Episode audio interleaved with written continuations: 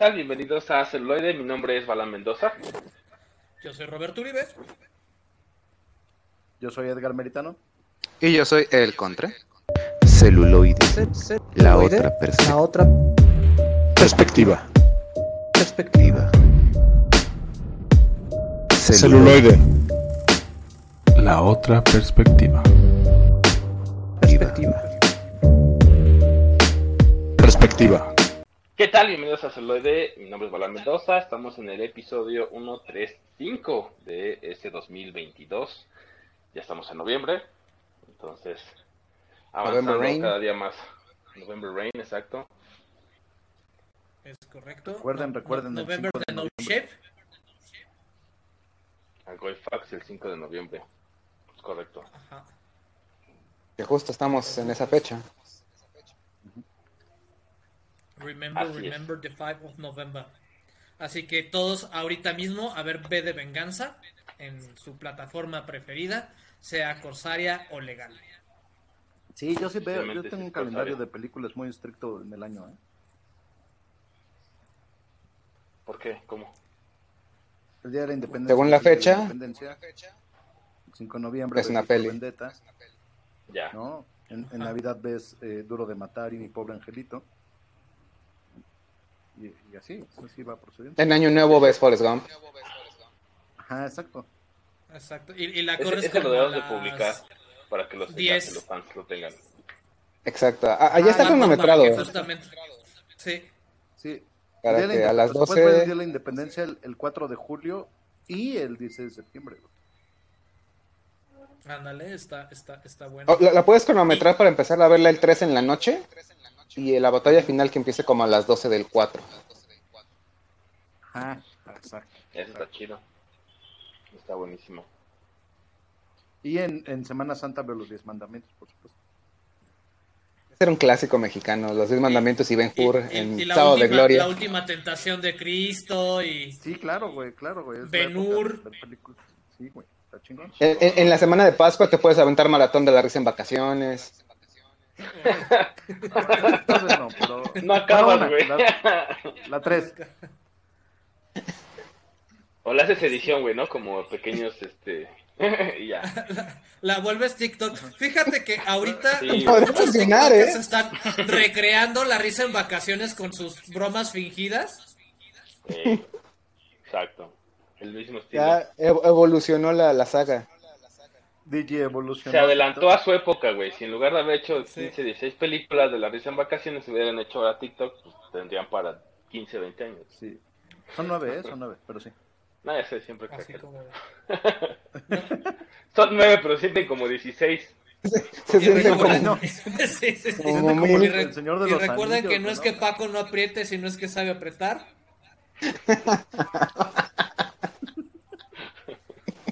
Güey, hay, hay soundtracks memorables, güey. O sea, Pasito Maldito tuntún, sí, claro. Tiene tantos Sí. pecados, güey. sí. Un kilo de cadera no es cadera. Y otras Exacto. Pero sí, joyitas. luego te, pa- te paso el calendario, el calendario para... eh, Sí, como no, para Sí, para subirlo a la página. y a todos lados. Ya el sabemos calendario eh, que- según, el, se- se- según Edgar Meritano. Y le, y le pueden ahí poner, no, pues tal día, ¿sabes qué? Otra peli. Ajá. Ajá, por ejemplo Halloween, ¿no? Que obviamente ves Halloween, pero puedes ver muchos más, güey, ¿no? O sea, Sí. pues es temático Sí, claro. el asunto, ¿no? Sí, sí. Y, y, y hablando de cuestiones temáticas, parece que HBO Max y The Warner Channel y Warner Bros. en general, este, los voy a empezar a llamar Televisa Primer Mundo porque se están apretando cada vez más el cinturón. Y pues bueno, ya vendieron el 80% de el canal Warner, lo cual significa el fin a muchas series de superhéroes. Entre ellos Cortón fuerte. Tarda tanto. eh, también Riverdale, que estaba buena la serie, ya, ya dijeron bye Riverdale. Eh, no han hecho nuevo encargo de- del previo de Supernatural, o sea, de Winchesters, que no se sabe si, si va a continuar por medio de la plataforma. Sí, gacho. Y pues bueno, también este de, de Elworld, no, no, no es de Elworld, de, Westworld. de Westworld. También ya, ya dijeron bye. Que es triste porque ya no hay cierre, ¿no? Dijeron, ellos decían, nada más denos Sí. una más, cerramos, ya todo a la goma. Nel, ya, se acabó el varo. Consigan chamba. Sí. Entonces es, Es, es pena. interesante cómo fluctúa, ¿no? De, de- de la televisión y el, y el modelo que entendíamos por televisión al stream y todas las víctimas que esto tiene, ¿no? Sí, Claro. sí, sí, bastante, la bastante mediática, ¿no? fuerte. Entonces parece ser que aunque los servicios de streaming creen que, que no dependen de, de la televisión, aparentemente todavía existe hay un gancho. Eh, Sobre, sobre todo con el modelo que tiene ahorita barato Netflix, que es básicamente estar pagando por ver televisión gratis. ¿Cómo? El paquete más básico que va por cable. con anuncios. de, de 99 Ah, con pesos con contenido contenido limitado y cada cierto tiempo te van a meter 10, 20, 30 segundos de comerciales.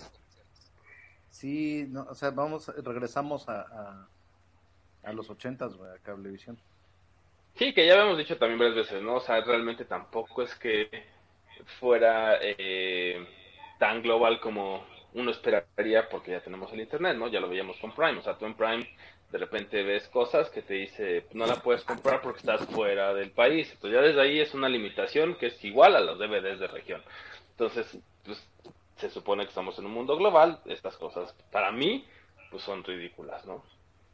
O el propio Prime, que, que e- es así, sin avisarte ni nada, sí te mete publicidad, ¿no? O sea, tú quieres ver cualquier cosa. Al principio de Sí. Capítulo. Sí, es interna, pero sigue siendo, sí, yo también lo he visto, es como, Es sí, son publicidad. tus anuncios, pero pues, güey, yo no quiero ver ningún anuncio de ningún tipo. Entonces, si, vamos a regresar al mundo de, de las regiones, por favor, el resto del mundo no ocupe el Día de Muertos, ¿no? O sea, así como la, Ah, la apropiación cultural, Galáctica, claro. Sí, claro, claro. Ah, ocupen, como la Federación Galáctica nos va a aceptar eh, eh, eh, en el Concilio de Planetas. O sea, si tenemos ese tipo de divisiones, empezando por las regiones de DVD, Sí, no. ¿Qué? Por cierto, hay que ir a checar a nuestra oficina galáctica a ver si no hay, si no va a pasar una puta por la Tierra, ¿no? Algo así. No ocurre, güey. sí. Sí, una, una carretera, una cibercarretera que le estorba la... Y pues hay que demoler el planeta. Ajá, sí a pasar. Ya pasó en South Park una vez. No, y, y en la guía del viajero intergaláctico debemos de tenerlo en cuenta. Correcto. Sí, sí. Pero pues Eh, sí, también, también hablando un poquito de, de cuestiones de Warner, en la división DC ya soltaron el bombazo. Aparentemente sí o sí o sí. Tenemos el próximo año Shazam 2, eh, Aquaman 2, The Flash, una cuarta película de DC eh, que ya estaba confirmada, pero no la recuerdo en este momento. O sea, DC tiene presencia el próximo año en la pantalla grande cuatro veces. Hasta ahorita. Sí, sí, Así sí. explote el mundo, así Ezra Miller Si siga no golpeando el- hawaianos. El, el cinturón más. Exacto, pero es lo que están diciendo que su idea es, sí, ya sacar cuatro blockbusters el próximo año. Pues Bob Borre y yo fuimos de manera nada gay al cine el otro día. Este, Es correcto. A, a ver Black Adam y... y- Ah, tuvieron sus muy citas, sí, los, los estuve rastreando por Face. Sí, no, esto fue de forma no gay. Y este. eh, pero la película es muy buena, ¿eh? Muy, muy buena. Está muy divertida, está buena. Nos gustó mucho y todo. Y, y- y bueno, nos besamos en el cine y eso, pero insisto, no. no Sí, pero fue de amigos. de una manera no gay. Claro. Claro, No, sí, sí, No homo. Definitivamente. Ajá, o sea, sin contacto y lo visual. dijimos. Y, ajá, y continuamos viendo la película, pero fue por la emoción de la película en realidad. Que fue muy buena. Es, es- es la roca siendo la roca y sabe. Fueron muy severos, ¿no? Está Sí, to- yo creo que totalmente compradísimos. Muy ¿eh? severa, güey. La, la verdad sí, ¿eh? El- o sea, vamos, eh, eh, de- del universo de DC, creo que solamente eh, eh, voy a aventurar esta, eh, eh, estos dichos, eh, creo que solamente está por debajo de Man of Steel, ¿eh? Sí. Así de bueno. Ah, no, y bueno, de Sam- De, de Suicide Squad también estaba bastante bueno. Ah, ajá. Se me hizo mejor, se me hizo Black Adam. mejor este Black Adam. La cara. Porque, porque el, el problema que yo le encontré a The, The Suicide Squad, la de James Gunn, que se me hizo muy buena, es que realmente no tienen un en- enemigo de- definido, ¿no? O sea, sino que, ay, primero vamos a cualquier país de tercermundista. Ajá. Y, y vamos con un dictador. Ay, no, que no es el dictador, o sea, hay alguien atrás del dictador. Ah, no, pues es que hay alguien atrás del que está atrás. No, y entonces... Y, y- al final la estructura es la misma que Suicide Squad, Squad Standard, ¿no? O sea, es un bichote que hay que derrotar porque así, ¿no? Porque es un bichote cósmico, pues, ¿no? Se va a acabar con todo, ¿no? Y ya. Pero de cierta forma está mejor contada, eso es verdad. sí. No, y tiene mejores chistes. Ajá, sí, es mucho más graciosa. y- No, no, no tiene el Chaka Joker. No tiene el Chaca Joker, el Joker de Pericuapa, güey. Y, y además hacen mención a Corto Maltés, que, lo cual le da coherencia al universo de DC, curiosamente. Porque eh, eh, si recordamos a eh, Batman de eh, Tim Burton, eh, Vicky Bale era reportera del Time y había hecho un reportaje sobre Corto Maltés. País, ¿no? Es, un país ficticio que, que existe en DC. Que está bien, pero ya ahorita cualquier este producto de DC, en algún momento u otro mencionan a Corto, Ma- a Corto Maltés. Que por cierto es una referencia muy ñoña de un cómic, ¿no?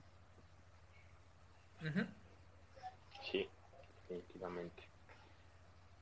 Y pues bueno, ya que no bueno. hay más chorizo, vamos con la maciza. Y ahora sí nos ponemos nuestros colmillos autorretráctiles.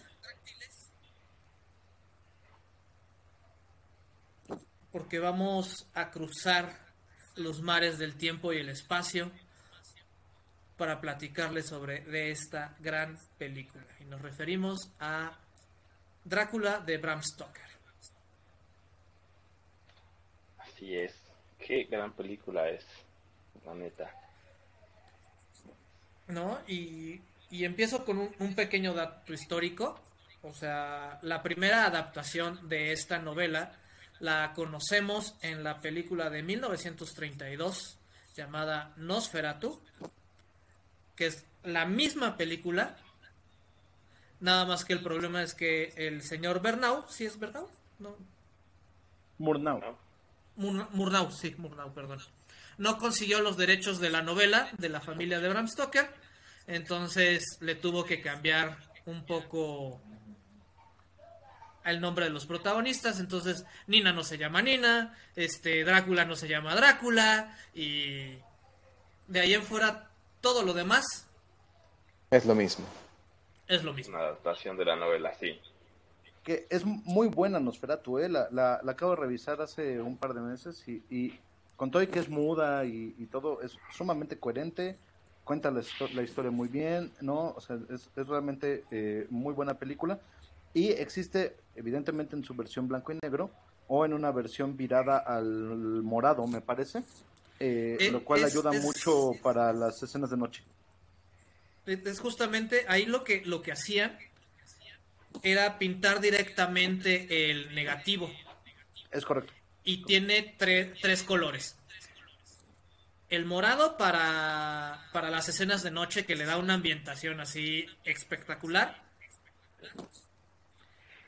El amarillo ocre para las cuestiones diurnas, que de hecho al momento en el que muere el vampiro en esa película se ve este cómo, cómo, cómo cambia el, el celuloide literalmente y en verde para situaciones neutrales. Lo cual curiosamente le hace una de las primeras películas a color y lo voy a entrecomillar. O sea, en realidad, como Sí. dices, viraban todo el negativo. ¿No? Era un virado de colores total. ¿no? Pero sí se usa de manera eh, eh, semántica, pues, el color. O sea, sí hay un significado, Sí. una intención. Qué chinga, ¿no? Pero bueno, Pues no tanto, o sea, nada más era, era eh, someterlo a un tratamiento eh, eh, químico, fotoquímico, un pedazo completo de del este Ajá. Los el tramos. negativo, ¿no? Ajá. Ajá, sí, o sea, ya estaba, ya, estaba no revelado el tan- negativo y literalmente lo que lo hacía era sumergirlo en cierto tipo de químicos y Ajá. prácticamente se le agregaba una película en la parte de atrás que al momento de proyectar ponía todo, digamos, lo que era blanco, lo transformaba al color que uno quisiera. Había Eh. otra técnica más, más elaborada que literalmente con acuarelas te ibas cuadro por cuadro Esa sí era una chinga. Ay, Esa sí era una chinga. Ay, sí. Justo era, era lo- a la que iba a referir porque esa la hacía George Méliès, ¿no? Entonces, existe una versión coloreada del viaje a la luna, por ejemplo, y todo, pero esa sí es cuadro Esa por sí es una obra de arte por, Sí, Por todos lados. cantidad. sí. Por- Sí, por todos lados. Eh, En, en realidad el cine a color es muy viejo, pues, ¿no? Na- Nada más la, el proceso de separación de color, eh, ese sí lo inventó Kodak en los 30, ¿no? Entonces, este, o sea, el que, o sea, el que ya logró separar la colorización bien, ¿no? Pero no obstante, insisto, tenemos esta versión de Drácula que ya usa de manera retórica el color, lo cual es muy interesante. Y pues bueno, ya después avanzando en el tiempo, pues bueno, tenemos distintas versiones de este vampiro y de este conde, hasta que una joven actriz que decidió no participar en la película El Padrino 2, adquiere los derechos de Bram Stoker. Y me refiero justamente a Winona Ryder. Entonces, ella fue la que adquirió los derechos de, de- de la novela. Ya había tenido el contacto con, con Bram Stoker. Y le dijo, oye, pues quiero llevar... Con, con- con la familia de Bram Stoker, Bueno, sí, con la familia de Bram Stoker. Con quien tuviera los derechos, que imagino que era su familia. Con sí. quien tuviera los derechos en ese momento. Nietos, bisnietos. Y entonces llega y, y ya habla con Scorsese y le dice, oye, no, no, no participé contigo en El Padrino, pero pues, no es Scorsese, Con es Francis Ford Coppola. Digo, Coppola. No, yo, yo vine, o sea, yo vine a desinformar el día de Un hoy. café doble, por favor. Ando, an- ando muy mal el día de hoy. Anda cansado Viene nuestro crudito. director técnico. Viene Sí, crudito sí. nuestro borre. Bueno, el punto eh, ah, tiene una, ¿no? O sea, Winona Ryder tenía los derechos de... Sí. De la, de la novela, se acerca con ¿De el director y dice, ¿qué pedo? ¿Vamos a hacer la peli o qué tranza? Vamos a hacer la peli o- qué pedo y, y Coppola llega y dice, órale, mija, ahora sí quiero trabajar contigo. Jalo. Eh, Es, es muy interesante porque también eh, le llaman a una diseñadora de vestuario que ya murió, por cierto, Eiko Ishioka, eh, diseñadora de modas en realidad, eh, eh, una artista muy importante, ¿no? En cuestión de, de diseño de vestuario, que tal vez recordaremos en películas como eh, La Célula o The Cell, Sí, ¿no? Que también hizo el vestuario para, para The Cell. Eh, y ella se encarga de, to- de, de todo el vestuario de, la película, eh, el cual es eh, verdaderamente impresionante, ¿no? Eh, eh, cabe resaltar al respecto esta armadura como hecha de músculos, ¿no? De- de Drácula, ¿no? Esta armadura roja, ¿no? Mu- Muy, muy hermosa, ¿no? O, o el vestido de, la, de Lucy, de la amiga de, de este... eh, ¿De Mina? de, de De Mina. Harker, exacto, ¿no? Eh, y vamos, to- todo el vestuario, ¿no? O sea, haciendo como una reinterpretación de la era victoriana en algunos casos, porque algunos no son históricos completamente, por supuesto. Sí, no. No, pues es una, es una adaptación estética muy bien lograda. Y pues bueno, ya tien- tiene al crew y el personaje, digamos, o, o mejor dicho, el actor que más criticado ha sido por esta película y el que queda un poquito más flojo es Keanu Reeves. Porque intentó hacer un acento inglés, Que, pues, no. Y nomás, Que- ¿no? ¿Cuál acento? nomás no. También para el dato, es una de las primeras películas de Mónica Bellucci, ¿eh? Uy, Es correcto. sí. Por eso sale ahí nada más. Excelentísimo papel que tiene. Sí, pero en toda su gloria. Sí. Dios Y de hecho, este Coppola quería que las novias de, de Drácula salieran completamente desnudas. en, la, en, en estas escenas donde, donde participan. Nada más que ahora sí que la censura de la época le dijo, no, chavo, es así, vampiros y, de- y- y desnudos, o sea, escoge uno. Es demasiado. Es Y, y aún así tenemos unos este, primeros planos en toples muy, muy, muy artísticos, muy bonitos, muy, arti- muy eróticos, de hecho. Es que al final, de De hecho, ese es el punto, ¿no? Como toda esa, esa Sí, sí, carga sí. sexual Es- de, de los vampiros y, y cómo también, ¿no? O sea, de alguna manera, digo, a lo mejor quien no está fami- familiarizado con este género o con esta temática de los vampiros, pues a lo mejor no tiene tan cercano, pero digo, nosotros que ya hemos recorrido un montón de cosas, eh, sabemos que pues sí, los vampiros tienen todo esto y que cuando te convierten, digamos, pues ya liberas como todo lo que de repente Este puede estar potencial ahí. sexual. Sí, sobre todo todo lo que puede estar oculto, ¿no? En la misma psique. Entonces, cuando ya es, si nos ponemos en época victoriana, ¿no? De repente toda esta represión y como calma y, o sea, no, no debería ser, eh, no deberíamos ser así, ¿no? Sino ser más racionales. Eh, pues claro, la sexualidad sigue siendo un tanto tabú. Entonces, ahí se ve todas estas escenas como los vampiros llevan esta batuta, ¿no? Pa- Para abundar un poco en el tema, creo que la sociedad es más tabú el, el día de hoy, ¿eh? Sí, de lo que era hace unos 20 años.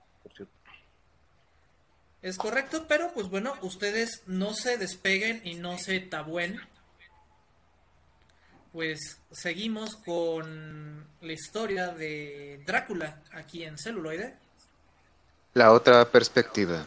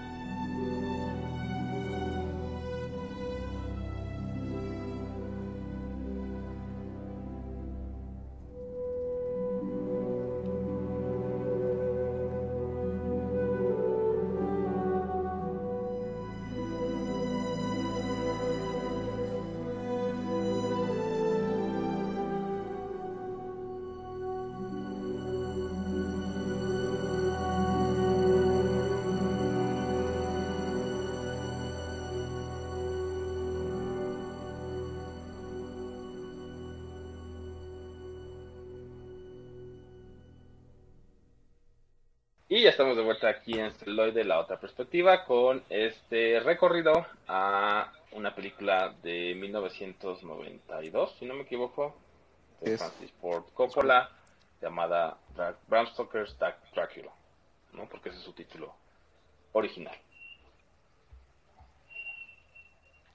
Y- Es, eh, eh, Por favor. creo que es, es muy importante mencionar que también sale Anthony Hopkins como, como el Dr. Van Helsing, ¿no? El, el, el cazador de vampiros en un gran papel, ¿no? Eh, eh, eh, vamos, uno, uno no, no lo espera en la película porque llega como al, al, al, tre- al primer tercio de la película, una, una cuestión así.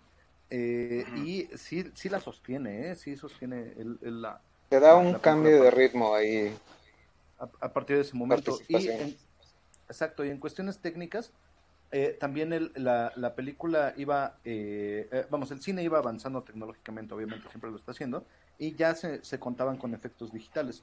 Y Francis Ford Coppola se negó a usarlos por completo y eh, toda la película está editada y usa efectos prácticos sin absolutamente nada digital. Entonces todas las ediciones y los efectos que veamos son eh, prácticos, son analógicos, incluyendo el uso de un cinematógrafo para la propia escena del cinematógrafo. ¿No? Vamos a usar un, una, eh, un cinematógrafo de los Lumière para, para grabar esa escena. Lo cual también Es un dato bien muy bonito. interesante, sí, cómo no. Sí. Y que creo que le ayuda mucho porque, digo, la estábamos, la estábamos viendo, imagino, todos para, para hacer este programa y pues sí, o sea, creo que envejeció, o sea, genialmente, bien. ¿no? O sea, creo que, que la Sí, puedes sí, ver sí. ahorita, la puedes ver en 20 años y va a seguir siendo una gran historia, una gran interpretación de esta gran historia. Eh, eh, Es interesante que, que Drácula mismo va al cine y eh, va a ver películas, como también lo hace, por cierto, eh, Louis de, de Entrevista con el Vampiro. Sí, claro. Y hasta lo dice, ¿no? O sea, es que nunca pensé volver a ver un amanecer. Claro. Exacto, como, como me lo dio la pantalla de plata, lo dice Louis en su momento. Ajá. Y pues bueno, sobre el, el título resulta que le ponen este Bram Stoker Drácula porque la palabra Drácula solita la tenía los derechos Universal y pues no lo soltó. Sí, no, ni lo soltará. o quién sabe hasta cuándo los tenga. Ajá. Y ahora, por otro lado, cada personaje importante, o sea, me refiero a cada actor, Winona Ryder, este, Anthony Hopkins y el camaleónico ¿Keanu? señor. No, Keanu no. Anthony Hopkins, Gary Oldman. Gary Oldman. Gary Oldman, Gary este, cada uno interpreta dos papeles. En el caso de Anthony Hopkins es el sacerdote al principio de la película, el que caza y el que condena a, a Vlad. En el caso de Gary Oldman tenemos a Drácula en sí mismo y al cochero que recoge al personaje de Keanu Reeves. Y en el caso de, de Winona Ryder tenemos a la esposa de, de, de Vlad y a Nina Harker. Sí, correcto. Exacto. Se, se nota un poco más entre, entre la esposa, entre Elizabeth, Elizabeth Sí. y, y Mina Harker, se nota, obviamente sabes que es la misma actriz. Y por ahí te, medio te van diciendo que es la, que es la obsesión de, de, de Vlad por, por Mina, de que es que tienes que ser tú eh, la que tienes que ser mía de nuevo. Sí, claro, pues el parecido es, es total, ¿no? Ta- También creo que es- ca- cabe señalar que, que esa historia de amor se la inventaron para la película, ¿eh? No es parte de la novela. ¿No? Entonces Sí. es, es completamente para la película. Así que eso de que Bram Stoker's Drácula, la neta, está en cuestión. ¿No? Pero suena Sí. bonito para vender. Sí, claro. Sí, sí, es correcto. Quedó, quedó buen nombre, diferencias de la, de la otra Drácula que pues, de 1931, ¿no? De, con Bela Lugosi, por ejemplo. Y bueno, todas las demás que salieron entre esa y... ¿no? O sea, Ya a la fecha. Lo cual me lleva a preguntarme, eh, eh, obviamente eh, en nuestro cine, en nuestro cine de luchadores, se enfrentaron contra Drácula, por supuesto, varias veces. Hay un Drácula en una hacienda, ¿no? Este, Drácula, que es el conde Drácula y su castillo está en una hacienda. No recuerdo cuál es la película bien. y creo que es López Tarso. No, no tengo bien los datos, perdón si me equivoqué. Pero no sé si pagaban derechos en México. No, no lo creo, la verdad, pero, o sea, supongo que no, y que nada más agarraban a los monstruos y así como, ponlos, ¿no?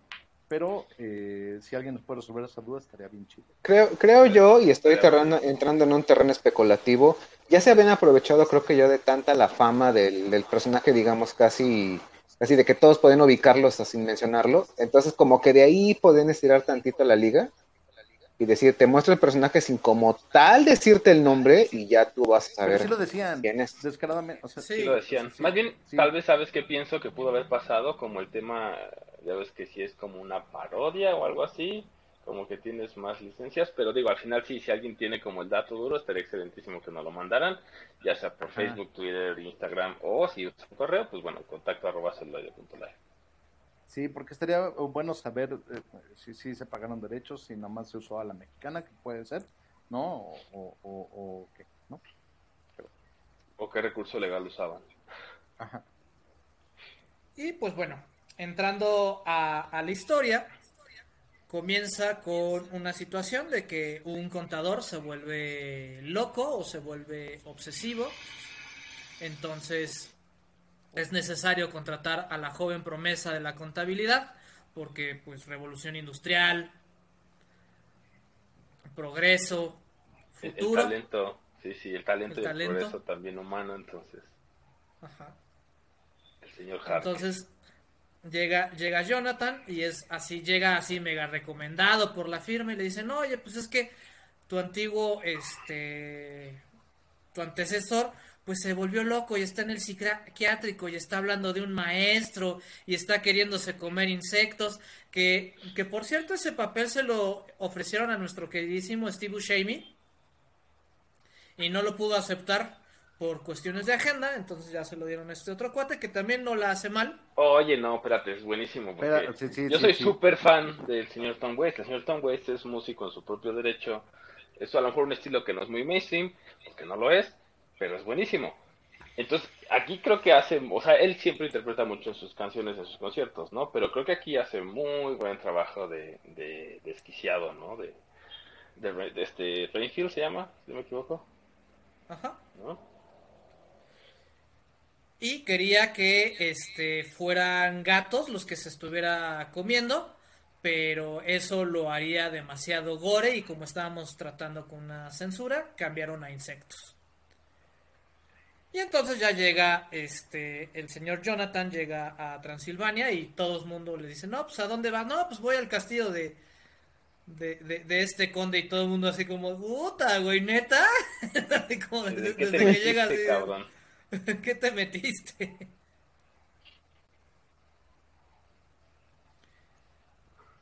Y ya este llega a lo que es el castillo y aquí es uno de los mejores efectos que también hay una pregunta que nunca se responde en la película, que es por qué quería tantas este terrenos Drácula en Londres, ¿no? En ciertos sitios, porque justamente cuando le, le, va a responder cambia de tema Drácula y vemos cómo la, la sombra tiene tiene una personalidad propia, ¿no? O sea, como la de Peter Pan, pero en malo.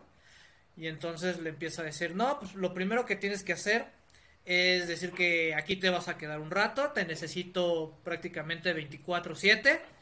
No salgas en el castillo de, no de, tus este, de, esta de esta ala, nunca vayas al ala. De esta ala, nunca vayas al ala oeste. Y vas a decir que este todo todo va bien y aquí me vas a trabajar y me vas a tener la contabilidad así bien y bonita. Qué, qué buenas esas secuencias, o todas esas secuencias donde se ve justo eso, ¿no? Que, o sea, como nos empiezan a mostrar los poderes que tiene Drácula, ¿no? O sea, desde la sombra, o sea, cómo, cómo se va moviendo y cómo es ominosa sobre, sobre Harker, ¿no? Como diciendo, sabemos que, desde ahí sabemos, al menos a nivel inconsciente, sobre todo si no lo has visto, eh, que algo le va a pasar, que no está seguro, ¿no? Incluso como nosotros nos estamos un poco empatizando con Harker, nosotros tampoco estamos seguros, ¿no? Entonces eso es muy interesante. y, y que además esta sombra eh, que ciertamente se mueve de manera eh, sobrenatural y que no está coordinada con los movimientos de Drácula, sí tiene efectos en el mundo físico. Eh, eh, se nota cuando la propia sombra está recorriendo como el escritorio y tira una eh, un frasco de tinta, ¿no? O sea, no nada más una sombra que se mueve funny, sino si, si hay, si, si puede afectar el mundo físico, ¿no? Y, y el propio castillo es sumamente tenebroso, obviamente, ¿no? Si, Drácula, ¿no? Em, pero sí, sí se nota que trae una historia eh, oscura, ¿no? Alrededor. Está bien padre. Y pues bueno, ahí Drácula ya tiene este como la noción de que esta Nina o que su amada Elizabeth había regresado, pero no, no tenía la certeza y todo esto cambia cuando ve la foto de Nina Harker en, la, en, en las manos de- de- de su amante actual. Y entonces es cuando pone en marcha su plan, ¿no? Y dice, bueno, pues aquí tengo que mantener al, al- al novio mientras yo hago todo lo posible para trasladarme a Londres. Y aquí tenemos un cambio así bastante padre, hasta nos cambian el tono. Y, vemos estas dos mujeres victorianas, ¿no? A Nina, que es prácticamente virginal, inocente, y a la, y, a- la amiga, ¿no? Que aparte con el, el pelo rojo, los vestidos, la manera, la manera de hablarle a los hombres, una mujer confiada, empoderada y que, y que manipula, ¿no? Este, a sus amantes a placer. Y, y trae tres o cuatro además, ¿no? O sea, Sus pretendientes, Ajá. tres. Ajá, sus pretendientes. que a ¿Qué? futuro se convertirían en los que le darían casa a Drácula. De hecho, de entre ellos, si bien eh, yo como gran fan de la saga de Castlevania, destaco un poco más al, al tejano Quincy Morris. Que es de los, este, hasta, y sí, y, y hace el, el ímpetu, ¿no? Es tejano, viene del otro lado del mundo, y sí lo ves acá, pues sí, muy, muy vaquero, tanto en la vestimenta, las armas que trae, el sombra tejana, El cuchillo, de- Bowie. el, cuch- acá el cuchillote, Sí, y, no. y, y, y que en, en todo momento la se le dice, falta de "Ah, mira", elegancia. Hay una falta de elegancia. que hasta en un momento entre Lucy y Quincy, ay, es- y, es, y es tan grande y lo puedo ver, ah, sí, claro, y se saca el cuchillo en una manera muy, muy viril y, y, y poco, y poco acatada de, de ver las referencias. Sobre todo entendiendo la, sociedad victoriana, ¿no? Que se supondría que debió haber sido... Sí, que, que para, que para todo Mina, como que e- esta dualidad entre Lucy y Mina, de que Lucy le cuenta abiertamente prácticamente lo que hace, y Mina de, no, ¿cómo crees? Es pecado. No, Incluso se tienen un Kama Sutra y se les cae y, y las dos dicen, "Oh". ¿Pero qué, está, qué- qué- ¿pero qué estás viendo? Y lo abren y lo ven más. Ajá, pero ¿qué es ¿Y se puede hacer esto? Ah, exacto, ¿no? Que de los pretendientes también cabe destacar algo muy interesante, o sea, quien termina casándose con eh, Lucy. Lucy. con Lucy es este Arthur, ¿no? Arthur y él es Cary Elves, ¿no? Que Cary Elves pues es nuestro gran este Wesley en la princesa prometida, entonces también hay que hay que mencionarlo definitivamente, ¿no? Para todos aquellos celofans que les gusta esta película, pues es él, ¿no? Es el, de la princesa prometida, pues ahí sale también, digo, su papel es un tanto menor, es más de acompañamiento, pero pues bueno, sigue siendo bastante buen actor, ¿no? Sí, y entonces empieza, empieza la seducción del vampiro, ¿no? O sea, se- primero se acerca a Lucy, que es más susceptible a, sus poderes, y, y- también vemos cómo, cómo se manifiesta, ¿no? O sea, vemos cómo se transforma en esta neblina verde, preternatural, amenazante, ¿no? Pod- podría decirse hasta venenosa. Vemos cómo se transforma en lobo, Y en, un- en un Exacto. y en un algue, ¿no? Al estar poseyendo a... Y, y- y jus- y justo en ese, en ese punto es que hablamos de la eroticidad de esta película, vemos como en esta forma híbrida entre güere algo, entre hombre bestia algo, posee a, a- a Lucy y de una manera eh, casi hasta primitiva.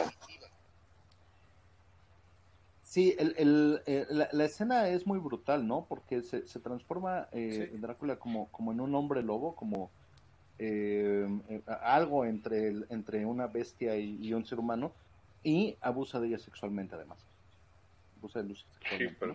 de hecho ella pues está en una especie de entre sueño, entonces realmente no sabe qué pasa y, y después lo dice, no es que no me podía detener, no, me sentí en defensa completamente, ¿no? Completamente vulnerable. Y de hecho la encuentra Mina, ¿no? Y cuando Drácula se da cuenta, pues le dice, olvida, ¿no? O sea, olvida, le hace literal la hechiza para que no recuerde qué le acaba de pasar, ¿no? Eh, lo Y cual lo hace una también escena muy fuerte. Sí. Y después entramos eh, eh, en la transformación de Lucy a, a- a vampiro, ¿no? Empieza con anemias, empieza con transfusiones de sangre, empieza a perder el control. Cuando finalmente también ahí averiguando qué, qué- qué es lo que qué es lo que está pasando es donde entra el doctor, ¿no? El doctor Van Helsing, que resulta ser conocido de- de- del doctor que también estaba tratando al, al contador anterior. ¿No? Y tenemos estas Sí. escenas dentro del psiquiátrico que, que nos muestran muy de, de una manera cruda cómo trataban a los enfermos mentales en esa época, que realmente no existía un, un tratamiento, sino al contrario, los alienaban. Y los torturaban y experimentaban, ¿no? También, o sea, muchos, digo, sí se entiende, pues seguramente alguien con alguna enfermedad mental, pues puede llegar a ser violento, puede llegar a tener como todas esas eh, cosas que, pues, ¿no? Son difíciles de, tratar en sociedad, pues los, los confinaban y les ponían ahí, pues, ca- eh, jaulas en la cabeza, cosas así, ¿no?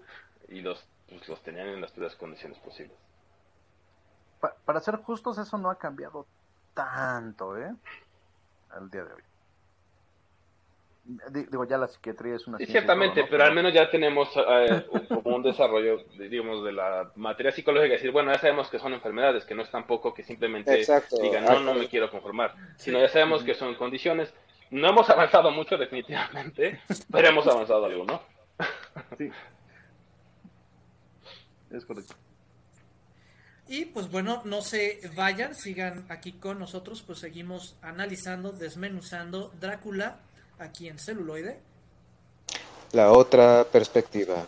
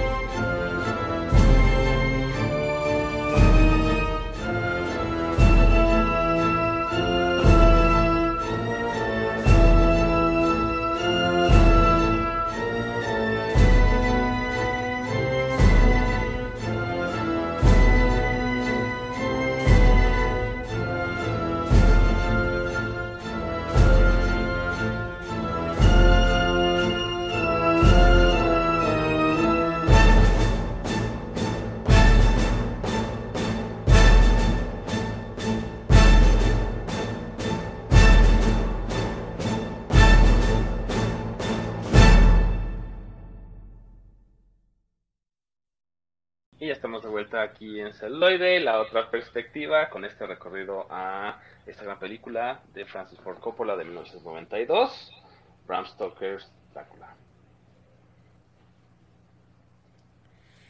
Y entonces tenemos estos como, como encuentros, ¿no? Entre, entre Lucy, lo- los amantes que ahora son sus rescatadores, y por otro lado tenemos a Nina que, que- que se empieza a encontrar con este vampiro, ¿no? Que en, en cámara te- vemos que existe una gran química entre Gary Oldman y Winona Ryder, pero resulta que en las filmaciones este, terminaron peleados. Y se dejaron de hablar por varios años y de hecho es Winona quien se acerca a, A Gary. a Gary Oldman y le dice, oye, ¿por qué nos dejamos de hablar? Y Gary Oldman le dice, pues por un berrinche recuerda. Ajá, se lo recuerda. ¿Y qué? ¿Winona Ryder problemática? No te lo creo. Cleptómana sí, pero problemática nunca. Me- robaste la cartera, no mames, ¿cómo querías que no te dejara hablar? Sí, exactamente. güey. Te Era mi metías a mi camerino. Me robabas mis funcos. Pero sí, tiene, tienen una gran, una gran química. Y también del otro lado, ¿no? O sea, ya esta parte donde ya tenemos como diferentes secuencias, ¿no? Porque por un lado es Lucy convirtiéndose en vampiro y, y su... Ya no son amantes, ¿no? Porque ahora ya está casada. O sea, sí se casan, ¿no? Sí. Se casa con Se Arthur. casa con uno. Y los otros ya son sus, sus amores platónicos porque se quedan cerca, pero ya saben Sus que... cuates. pec, ¿no? Sus pagafantes. Y también esas tensiones. ¿no? Es- esa- esas tensiones porque ella ya es vampiro, lo que decíamos. Ya libera, si de por sí era muy liberada y empoderada, pues ya siendo vampiro ya no le importa. Entonces se dan un beso, ¿no? O sea, todo el tiempo, eh, pues provocando a los otros dos, ¿no? Al doctor, sobre todo a John. Dice, ayúdame, no, me siento mal. Entonces, toda esta- esta tensión está ahí, pero del otro lado también tenemos a, a Harker, que dice, yo aquí ya, ya fui, ¿no? Está escribiendo como en un diario de, pues yo ya, aquí seguro ya no voy a salir del, del castillo de Drácula. Entonces me tienen débil para que no escape. Todos los días estas mujeres me hacen cosas que también no nos explican por lo mismo a la censura. Nos dejan entredicho, ¿no? Sí. Y ya no, o ¿Qué sea, sabemos qué es lo que le está pasando. Sí, no. ¿no? Por un yo, lado. yo- yo también dejaría que Mónica Bellucci hace 20 años. me Sí, no, bueno. Bueno, y ahorita, y ahorita Ah. también dejaría que... Y ahora también. Es que me, tie- me tienen esclavizado. No vengan por mí. Estoy esclavizado, ¿quieres ayuda? No, déjenme aquí, No. nada más te estoy diciendo. Que ahí No, justamente ese- reside uno de los poderes vampíricos, ¿no? O sea, claro, este, o sea, puede que hasta cierto punto haya sido placentero, pero se da cuenta, no, porque me tienen débil, uno, y dos, me van a matar, o sea, eventualmente me van a matar, esa es su intención. y- literalmente lentamente. se lo chupa porque regresa canoso, flaco, sin Sí, nunca ilusiones, es el mismo. Pálido, sí. pálido y una sonrisota de oreja a oreja. Sí, sí, oye, te obligaban. ah, O sea, en general sí. Sí. Al principio. Así al principio. O sea, Los primeros tres o meses. sea, no, pero ti- o sea, pero te íbamos a morir. Sí, pero pues Ahora, siendo sinceros, vale la pena, ¿no? O sea, digo, Morir por snus morir por el snusno de, de, de, de Mónica Bellucci. Tres vampiros. Donde firmo, les doy mi testamento, ya, ahorita. No, porque sería tu alma. No importa.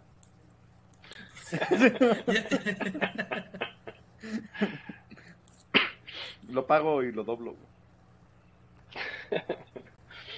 Y, y te lo van a desdoblar. Jalo. Y ya después de este intento de escape también vemos justo, ¿no? A, la introducción de, de Van Helsing, que también es, creo que esa secuencia es genial cuando está dando su, su cátedra ahí, ¿no? A los demás, pues doctores y psicólogos y todo, es, o sea, es muy buena interpretación, creo que ahí es uno de los mejores momentos del señor Hopkins. Digo, tiene muchos, en general en muchas películas, pero en, en esta creo que es, esa secuencia se, se, se, se va. Se, la rifa. Se la rifa. Sí, in- insisto, a él, a él le llaman, eh, eh, le, le llama a su alumno, ¿no? El, el, el doctor, por- porque se le sale de las manos. Él no, no, o sea, requiere de su, de su, de su profesor para que, Expertise. Ajá, porque resulta que el doctor Van Helsing, eh, además de, de tener eh, conocimientos en biología y en particularmente en, en torno de los murciélagos y en particular de los vampiros, también tiene estudios en artes ocultas, ¿no? O sea, también sabe y entiende eh, de, de, de- de bichos, pues, ¿no? De, cosas malignas. Y lo va explicando durante la película, ¿no? Se va, va explicando las artes oscuras de, de- de- de- del vampiro, lo que va a usar, eh, sus encantamientos, ¿no? Eh, todo ello. Tien- Tiene el conocimiento y al menos un dato al menos que a mí me pasó, o sea, o se me hizo muy interesante. Cuando llega Van Helsing a ver a Lucy y dice, ¿saben qué? Este, vamos a tener que transfu- transfuirle sangre Ajá. porque aparentemente de eso, de eso este, carece. Entonces el alumno le dice, oiga maestro, entonces ya perfeccionó el método de transfusión porque todavía estaba medio en, pa- en pañales. Y dice, sí, sí, tú tranquilo, tú haces el torniquete y ahorita vemos. Entonces esa parte del- medio de experimentación. sí, del estado del arte de la medicina en ese entonces. Digo, estamos hablando de una época en la que los doctores aún no se lavaban las manos, ¿no? Entonces, el, Sí, claro. el- el- el, este, están haciendo una transfusión así eh, a la viva México. Sí, viene, ¿no? viene Digo, de la, tiene, carro- digo, de la tiene- carroza tiene la y- teoría, o sea, e- e- es lo que como espectador me deja, o sea, tienen la teoría de cómo va a ser la transfusión, pero realmente dicen, en la práctica, ¿qué tal? ¿Ya ha salido? Pues mira, es que sí sé cómo se hace y sí eh, lo he intentado, pero de que sobreviva bien, Con animales, además pues con ahorita, animales. ahorita Con- veremos. ajá, con exacto. animales. Ajá. Y, la sí. otra es que el- los materiales médicos se diferenciaban muy poco a los de un carpintero. A, los, a de un carpintero y ya no hablemos de tipos de sangre, ¿no?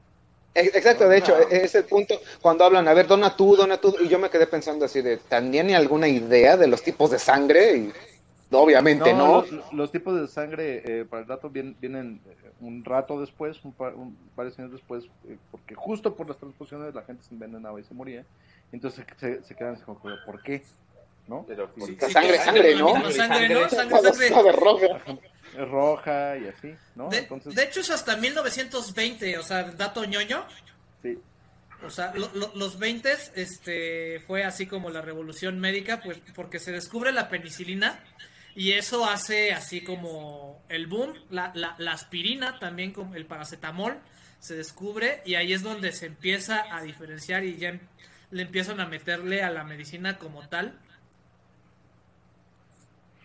Sí, claro. Y, y, la- y la penicilina, ¿no? También, por ahí va, Ajá. ¿no?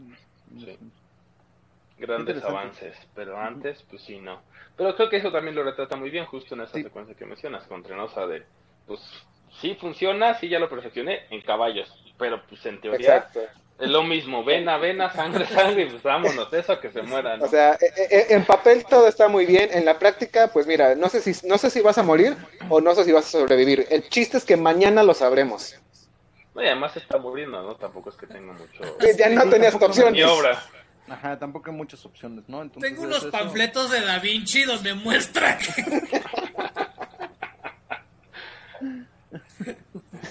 Que también ahí, bueno, esta, esta, este ya como, no sé si es el último acto, me parece que sí, cuando ya empieza a, a justo a, a des- a, um, describir todos los efectos de este mal, ¿no? O sea, desde no es un pequeño mal, es un gran mal, ¿no? O sea, Drácula es un, un gran mal. Y también como todo lo demás, porque tiene que convencer a los demás, ¿no? No solo al esposo, sino al doctor y a Quincy, ¿no? De ayúdenme porque, o sea, sí, sí soy chingón y sí, sí sé qué se tiene que hacer, pero esta madre está cabrona. O sea, no es que yo llegue y pum, me la chingue y ya, se acabó el pedo, sino tenemos que ir todos y tenemos que ir chingones. Sí, hay una, hay pero una por eso labor los tiene que convencer. Hay una labor de convencimiento y una-. Y una parte muy interesante es cuando ya fallece Lucy, la, la entierran y dicen, güey, es que tenemos que, va- vamos a hacer una necropsia. Y como que todavía están como en la duda de, oiga, profe, pero ya la enterramos, ¿cómo cree? Y cuando ven, abren el, el, el sarcófago, bueno, no sé, no sé cómo llamarle, la tumba, Sí, y ven que no está, así de, ¿quieres más pruebas de que es un vampiro? Ahí está. Ajá, porque llega toma a tres niña. personas, a cuatro Y- personas mover el... el- Exacto. el- Y, llega con, con una niña de. Ya no es tu esposa, ya no es la Lucy de la que se enamoraron, es un vampiro y hay que darle cuello. Y que de hecho esa secuencia la, la, la reproducen al revés. Cuando la vuelven a, a meter al sarcófago, a- este, repelida por la cruz, esa la, la, la reproducen al revés para darle como un efecto todavía más místico. O sea, realmente la escena normal es de que ella se levantaba y se dirige hacia la cruz. Ajá. Y ya en el corte final lo que hicieron fue invertirla. Exacto. Sí, para dar Genial. esta idea de movimiento extraño, ¿no? Se usa mucho en el Sí, porque sí se ve así como creepy cómo se va Ajá, regresando. como- Sí. Exacto. Y pues bueno, para este entonces, ah, Nina Harker ya está más allá que para acá, puesto que ya es seducida por el señor Vlad y decide llevarla a su castillo. Y entonces ahora empieza una carrera interminable para evitar que la transformación de Nina sea completa. Exacto. A- a- antes, antes de eso, justamente hay, hay una, una cacería, ¿no? O sea, van, van- quieren cazar al conde en, en, en- en su, este, eh, eh, en esta, en estos terrenos, este, del Infonavit que Que- compró, que es- ¿no? En- Que están pegados al hospital psiquiátrico. Ajá. Ajá, Entonces, exacto, este, ¿no? Le, le acaban con, con la tierra que transporta. Ese es otro de los mitos que más o menos ponen los vampiros. Sí, que deben descansar alrededor de bultitos de tierra de, de su tierra natal. Entonces, desde el principio el conde transporta, pues no sé, equivalente a un par de toneladas de tierra para estar él tranquilo. Entonces, le acaban la tierra, le desmadran el terrenito ahí, el, el- la construcción ahí a medio, a medio hacer al, en el este, hospital psiquiátrico, y de ahí es donde empieza a atacar a Mina. Los terrenos llega to- ya, ya, ya Mina ya, ya casada con este Harker, como que todavía diciendo sí quiero, no quiero, sí quiero, no, no, sabes que sí, ya, a ver, llévame. Y ahí es donde ven a, a Drácula en toda su, su opulencia, y su transformación, y cómo se la lleva a, a Transilvania, y ahí es donde ya ves que ella empieza la, la carrera para evitar la transformación total de Mina. Y que, la- de hecho, la escena es esa muy erótica. escena, cuando, cuando ven a Drácula transformado en este murciélago gira- gigante, fue idea de Gary Oldman, porque originalmente no estaba, pero llega y le dice, oye, estaría bueno que vieran a, a Drácula en, en esta forma. En en su esta transformación. Y entonces, este, a la mitad paran el rodaje, le hacen el traje a Gary Oldman que después estaba arrepintiéndose de lo que de lo que pidió porque le quedaba mal y aparte no, no, no podía respirar sí, No obstante, la escena es extraordinaria, porque este, este Sí. como, como gran quiróptero eh, eh, humano que, que representa a Drácula, se va yendo, o sea, es un triunfo de la fotografía, se va yendo hacia la oscuridad.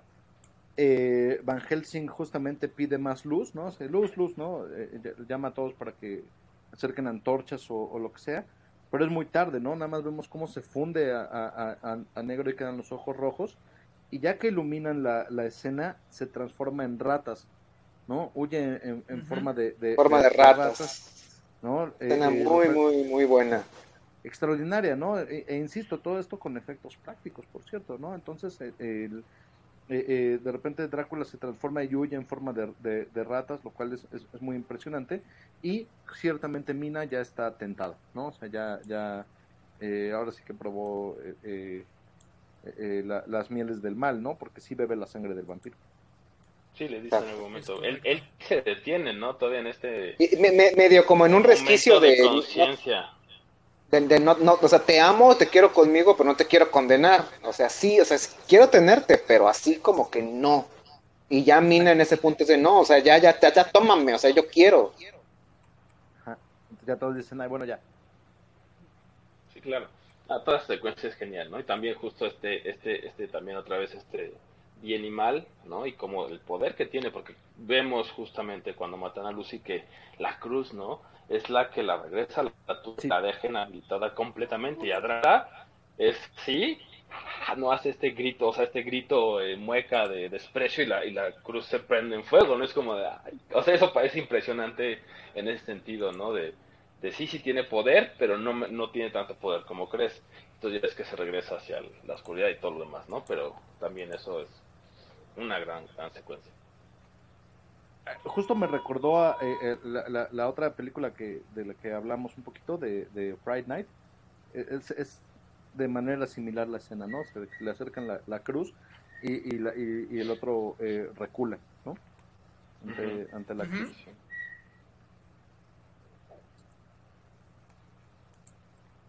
Y pues bueno, estamos en esta carrera donde Nina ya siente el llamado de- de- del mal y, y- y tienen que llegar a matar al, al- al vampiro antes de que, de, de que anochezca y su poder sea imparable. Está mayor y que, o sea, lo que quiere es llegar en el amanecer y que pues con eso ya, ¿no? Pero es justo al revés, en este caso, ¿no? Están más bien empezando a anochecer y Va en atardecer. pues, está encima de ellos.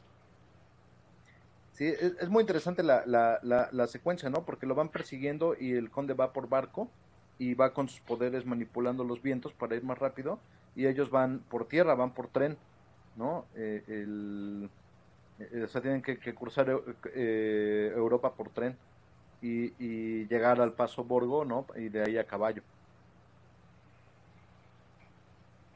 Y también esa dicotomía, bueno, no dicotomía, pero ese enfrentamiento también. Entre el, digamos, el progreso de, pues, sí, van en tren y en teoría es, ¿no? Una línea así y el otro tiene que dar toda la vuelta porque va por mar y, aún así, pues es eso, ¿no? Esto, este tiempo que, que le favorece, pareciera que algo está moviendo el clima, ¿no? Que todo está a su favor, pues son todos sus, sus poderes. antes, antes de la, de la, justo ya de la secuencia final, eh, eh, se encuentran eh, Van Helsing y, y- Mina Harker al pie del castillo. Y, Mina tienta a Van Helsing, ¿no? O sea, eh, eh, lo tienta ya con, con sus poderes eh, vampíricos, ¿no? Y él se defiende con una hostia, le pone una hostia en la cabeza y hace un círculo como de, como de protección alrededor de ellos para después ir a asesinar a las, a las novias de, de Drácula, ¿no? A decapitarlas. Sí, sí, sí, justo cuando ellas están dormidas, ahí dice, tengo que acabar con ellas porque si no, o sea, una que ya está también caminando hacia allá y estas tres que ya llevaban caminando en ese lugar mucho tiempo, pues no voy a poder, ¿no? También es Y una es estrategia pura. Ah, Sí, a las tres les fin. Y pues bueno, ahorita eh, hacemos un corte más. No se desesperen, puesto que este episodio está a punto de su atardecer. Regresamos con más vampiros y más Drácula aquí en celuloide. La otra perspectiva.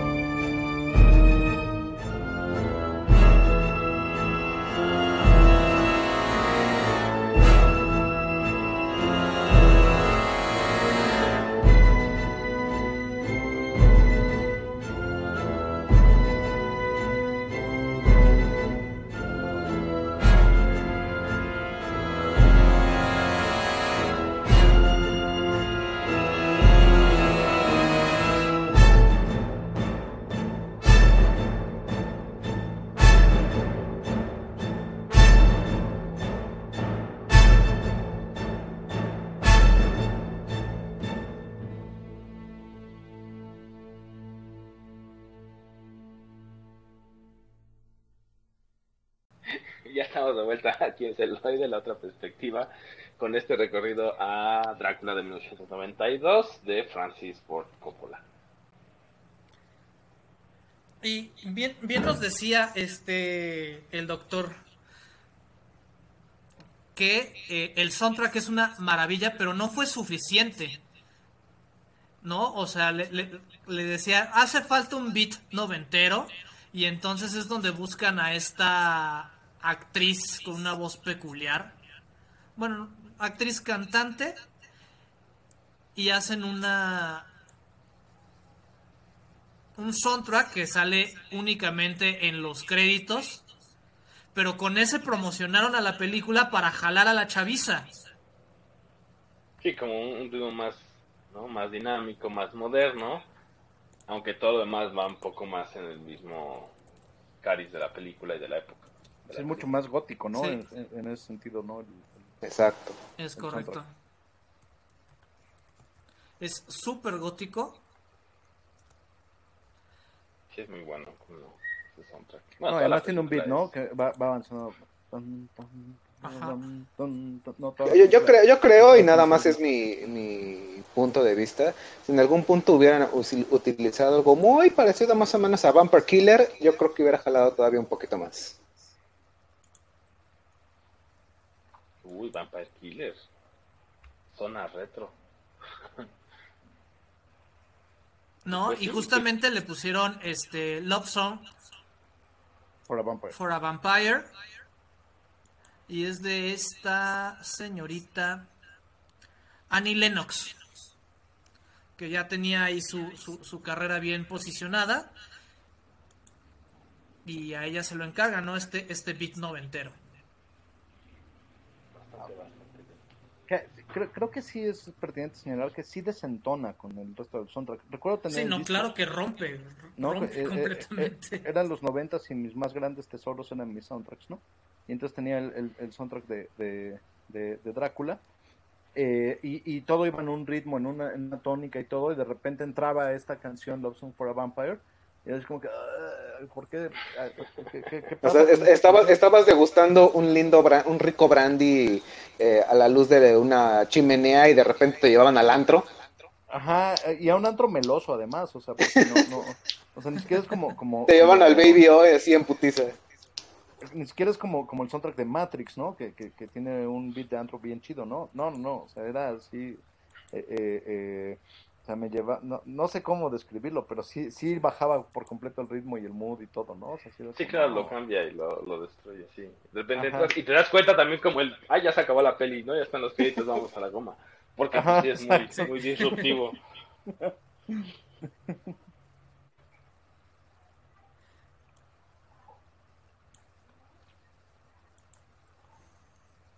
Y pues ya, la, la escena final, pues bueno, ya sabemos qué sucede y si no la han visto, pues véanla, ¿no? Digo, creo que después de esta... Batalla, batalla épica final.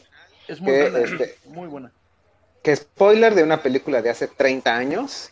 Eh, nuevamente, como fan de la saga Castlevania, la, de, de todos los protagonistas, de todas las personas que tú dices, es que esta es batalla épica final, alguien tiene que morir. Yo como que sí dije, no, Quincy, ¿por qué? O sea, que se mueran cualquiera de los otros, pero no Quincy. Quincy, no, llévame a mí. Exacto. E- Esa, a mí me- esa, esa muerte me dolió, pero dije, bueno, o sea, alguien tenía que morir a final de cuentas. Real- Realmente yo pensé, no sé, esta es una película que al menos en mi niñez, eh, preado- incluso en mi preadolescencia, la, la disfruté mucho. La primera vez que yo recuerdo que en los noventas la pasaron en, en televisión abierta, por, por allá del 97 más o menos, en Canal 5 To- to- toda mochada. hasta, hasta- exactamente, pero ya hasta pedí No tanto, permiso ¿eh? porque fue un domingo y dije, por favor, déjenme terminar, quiero quiero verla porque ya la había visto un par de años eh, a cachos, este, medio de contrabando en un viaje familiar. Y, y me gustó mucho y ahorita revivirla, ya no me acordaba bien de algunos datos, pero dije, "Kia, claro, o sea, tiene que morir medio crudo prácticamente casi todos, pero que nada más se, mu- se muriera Quincy. Y dije, no, sí, me, me rompió el corazón. La Sí, muerte la, heroica. la verdad es que no estaba tan mochada la de Canal 5, ¿eh? La- o sea, no, no, no la recuerdo tan censurada. Eh, o sea, sí recuerdo los desnudos, ¿no? Eh, que te los ponían ¿no? un, cachito, pero sí. más rápidos o vaya, pero, pero, pero toda la Sí, acción, acción cruda, ahí estaba. Esa estaba sin duda, ¿eh? Sin duda alguna. Y eh, cabe señalar también que en la escena final, la, el vestuario que trae el conde, eh, está, eh, la vestuarista se basó en una película de Gustav Klimt, ¿no? De El Beso, ¿no? Para hacer ese, ese vestuario. Entonces, eh, Ese- nada más, es- eh, esa túnica casi, casi este, ceremonial. Ajá, una túnica ceremonial eh, sumamente bizantina, ¿no? Valga el, el- la redundancia. Sí, tonos muy brillantes, la recuerdo. En dorado, sí, exacto, ¿no? Y entonces eh, eh, eh, hace referencia justamente al beso de, de, de Klimt. Muy- A- Acérquense pues a, la, bueno. a, la, a, la, a la directora de vestuario, ¿eh? Eiko Ishioka Sí, sí, sí. Sí, Extraordinaria. A su trabajo, sí. definitivamente. Pues yo voy a recomendar eh, Sleepy Hollow o la leyenda del jinete sin cabeza, que también nos muestra una historia de amor adaptada con Johnny Depp y este señorcito que hace Weapon of Choice, que hace un excelente jinete sin cabeza. Y por mi parte, pues Drácula de 1931, porque también ahí genera influencia, porque al final, de hecho, toma eh, esta frase, ¿no? De los lobos que le dice, pero es que esto es horrible, ¿no? Y le dice, Children of the Night, what music they make. Eso lo es de, de Drácula de 31, lo dice Lu- Bela Lugosi, pues una de sus más grandes frases, que pues obviamente le hacen el homenaje en la de Bram Stoker. Yo les voy a recomendar Abraham Lincoln Vampire Hunter, que es una de mis películas favoritas, donde el presidente gran emancipador eh, pelea contra eh, vampiros, como lo dice sorprendentemente el título. Exacto. Y yo les voy a recomendar un poco más, algo más sencillo, pero muy específico, de una serie que ya, de la que ya hablamos hace algún tiempo, Buffy the Vampire Slayer. Precisamente les voy a recomendar el capítulo 1 de la quinta temporada que se llama Buffy versus Drácula y que toma muchas referencias de esta película. Básicamente te resumen la película muy a la manera de Buffy en 40 y pelo de minutos, pero que si le prestas atención al capítulo después de ver la película de, Bram, de Drácula de Bram Stoker del 92, dices, aquí están metidas prácticamente las cosas más relevantes de la peli. Y con un final que, que no anticlimático, pero que sí te da risa y es muy satisfactorio. Y pues bueno, eh, yo fui la versión Transilvania de Roberto Uribe. Yo fui la versión victoriana de Bala Mendoza. Yo fui la versión eh, bizantina de Edgar Meditano. Y yo soy la versión que espera pacientemente al maestro del Contre. Gracias y hasta la próxima. Chao. Ay, Celuloide. ¿Celuloide? La, La otra. otra Perspectiva. perspectiva. He visto cosas que ustedes no creerían. Say hello pasta de chorizo, to my little friend. Never give up. Never surrender. La otra perspectiva. Perspectiva. Perspectiva. Todos esos momentos se perderán como lágrimas en la lluvia. vamos con la maciza.